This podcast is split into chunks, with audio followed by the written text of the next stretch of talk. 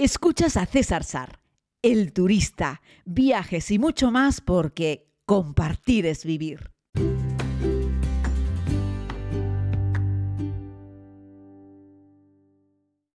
Saludos querida comunidad, les hago este podcast desde el interior de la tienda caseta Jaima, bueno, dicen que es una Jaima, pero esto no es una Jaima. Estoy en el desierto del Wadi Rum, en uno de esos campamentos turísticos que hay por aquí y donde puedes dormir en un lugar muy confortable, que está forrado con unas bonitas telas, el techo también tiene tela, el suelo es de cerámica eh, y bueno, ya hubiesen querido los eh, beduinos del pasado dormir en unas condiciones tan confortables como estas.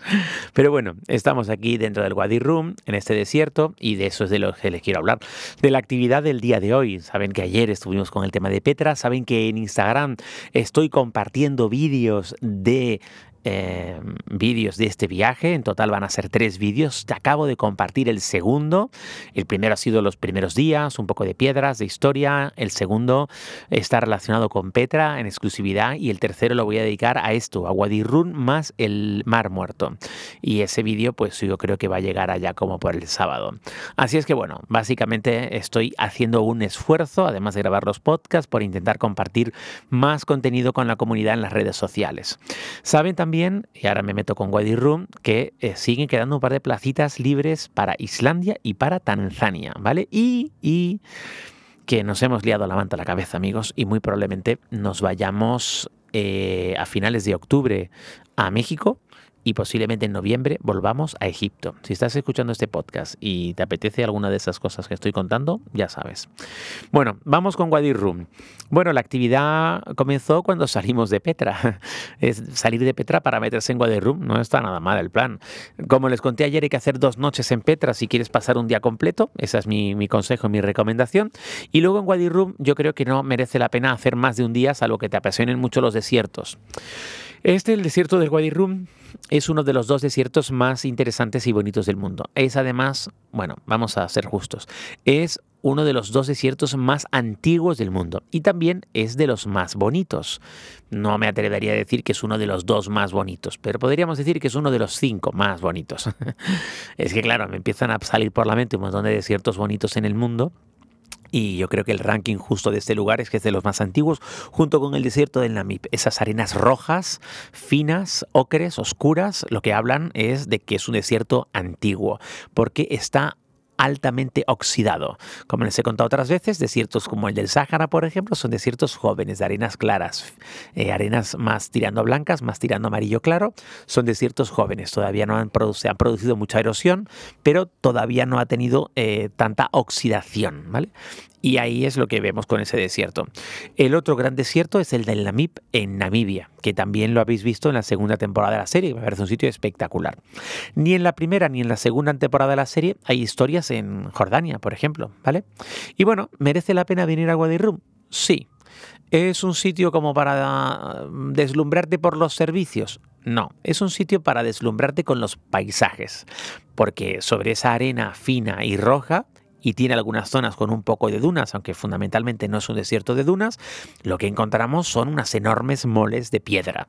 Y esa es la grandeza que tiene este desierto del Wadi Rum, que además de ser patrimonio, es parque nacional, patrimonio de la humanidad, eh, y es una auténtica maravilla. Iba a decir que es una de las siete maravillas, pero no, eso es Petra, que no Wadi Rum. Pero Wadi Rum también es patrimonio de la humanidad, al igual que Petra. Así es que vamos de un patrimonio de la humanidad en otro, porque además Jeddah, la ciudad, la antigua ciudad, una de las eh, decápolis, una de las diez polis que había, eh, también es patrimonio de la humanidad. Así es que hay muchos eh, lugares que son patrimonio de la humanidad, ya bien sea por la intervención del hombre o ya bien sea por ser un monumento natural, como es el caso de eh, Wadi Rum. Dicho esto, pues duermes en unos campamentos que son más o menos iguales. Desde hace un tiempito les han puesto unas bubbles, unas burbujas a muchos de ellos y yo te desaconsejo las burbujas. El motivo es sencillo. Esas bubbles están muy bien cuando te quedas en Islandia, Noruega, Suecia, Finlandia, sitios fríos. Es fácil calentarlas un poquito y dentro puedes ver las estrellas por la noche. Aquí las estrellas las podrías ver, eh, aunque si no hay un poco de calima, que suele haber un poco de calima. Pero el problema no es ver las estrellas, el problema es estar dentro de la Babel. Y te diré por qué. Estás en un desierto, durante el día pega el sol, que es un auténtico infierno, pega el sol de justicia mucho, pero que mucho, mucho. Y se calientan, que es el demonio las bubbles. Luego tienes que meterle un aire acondicionado brutal dentro para enfriarlas. O sea que al final estás dentro de una burbuja congelada porque fuera hace un calor terrible. Aún por la noche, es decir, las bubbles acumulan el calor de todo el día y por la noche siguen estando calientes. Entonces te ves obligado a estar encerrado en una burbuja con un aire acondicionado muy fuerte. Nada que ver a la bubble que yo les he hablado que está en la isla de Tenerife, por ejemplo, donde tiene un clima mucho más amable. Y además esa Babel, durante el día, la forran con una especie de capa térmica para evitar que se caliente mucho. También tiene aire acondicionado, pero por la noche en esa Babel de Tenerife se está estupendo. Y en las Babel que hay en Noruega, Suecia, Finlandia, Islandia, en las Babel que hay en el norte, pues está muy bien, incluso en verano, porque no calienta tanto. Pero es que aquí, amigos, estamos en el desierto de Wadi Rum, que todavía no es verano y hay 33, 35, 36 grados por el día y pega un sol de justicia y se calientan un montón. Y además estas Babel las colocan una detrás de otra, o sea, es que en realidad echado en una cama lo que ves es la Babel que está enfrente. No tienes mucha privacidad.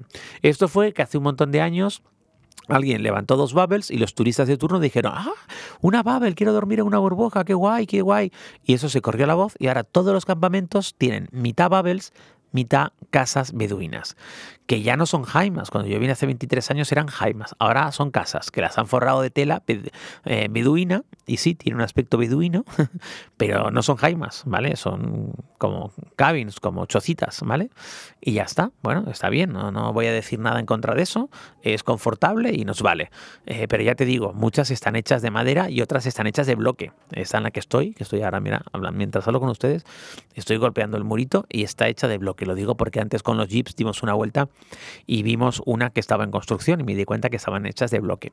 Pero bueno, por lo menos la estética interior y exterior es más parecida a una vivienda beduina que una Babel. Y por supuesto son térmicamente más eh, eh, sostenibles y además más inteligentemente de, eh, térmicas, ¿no? Porque está hecho de ladrillo, se calienta mucho menos, también tiene un aire acondicionado, pero evidentemente es mucho más cómodo para dormir. La gente que está en la Babel aquí fuera, que estoy en un campamento que mitad son Babel, mitad son tiendas, te garantizo que hoy no están viendo ninguna estrella y cuando estén en la habitación van a ver enfrente o la Babel que tienen enfrente. Así es que ni siquiera la disposición que han hecho de las Babels me parece que es la más acertada, al menos en este camp en el que me encuentro, ¿no? pero viendo otros estaban más o menos de la misma manera. Te llevan durante un par de horas a dar una vueltita por el desierto con el jeeps, en unos jeeps pickup, van seis personas en la parte de atrás, tres enfrente de tres, al aire libre. Y nada, suben por una duna, bajan, hacen un par de vueltitas, paran en un lugar para ver unas inscripciones antiguas, paran en otro sitio que es como un pequeño puestecito pero en un cañón, en un desfiladero, que está muy bien que lo camines, te invitan a un té y luego te diriges a un punto un poco más alto para disfrutar de un atardecer. Y bueno, están llevando a los turistas más o menos a los mismos sitios. Yo entiendo porque están intentando ordenar un poco esto y que al menos el espacio ocupado por los turistas sea como el mismo eh, y no acabe todo el mundo desperdigado por todo el desierto, aunque hay un montón de campamentos. No, no podríamos decir que la gestión ni de Petra ni de Wadi Rum sea desde mi punto de vista la más acertada, pero eso lo vamos a dejar para un podcast final como hicimos en Egipto porque sin duda alguna Jordania merece mucho la pena, por supuesto que sí, al margen de cómo hagan los jordanos las cosas y cómo exploten al turismo. Eh, las empresas turísticas, por cierto, muy bien. Nosotros estamos con Samir encantados con nuestro guía y está saliendo todo a pedir de boca como un reloj y las infraestructuras turísticas están correctas. Está dentro de lo que nosotros hemos contratado, que hemos contratado una categoría cuatro estrellas. No necesitábamos cinco, tampoco queríamos ir tan matadillos de tres y con un cuatro vamos perfecto, tanto hoteles como en el campamento. Así es que bueno, básicamente eso es lo que quería compartir. Un abrazo muy grande, querida comunidad. Espero que estén muy bien. Mañana volvemos a Amán. Eh, vamos a pasar la tarde en Amán, dando un paseíto para conocer un poco más el centro de la ciudad, la gente, los comercios, en fin, para ver un poco la vida de la ciudad. Y pasado mañana saldremos de nuevo de Amán para dirigirnos al Bar Muerto, que será otra historia muy bonita, donde no vamos a pasar noche, ya les explicaré por qué. Eh, o sea, por qué no merece la pena hacer noche en el Mar Muerto y merece la pena hacerlo como una excursión, simplemente. ¿Qué es lo que nosotros eh, vamos a hacer? Ya sabes que estos viajes, eh, pues los hacemos, bueno, me, apoyo evidentemente en mayoristas, en mi agencia local, pero bueno, intento que sean a mi gusto y es como hago los viajes para la comunidad, en los que yo siempre estoy, por supuesto, y en los que he tenido una implicación directa en el diseño del mismo, como estos que vamos a hacer en Tanzania, en Islandia, como los que vamos a hacer en, ya te digo, en México, como el que vamos a hacer en, en Patagonia chilena. Un abrazo muy grande, querida comunidad. Mañana más.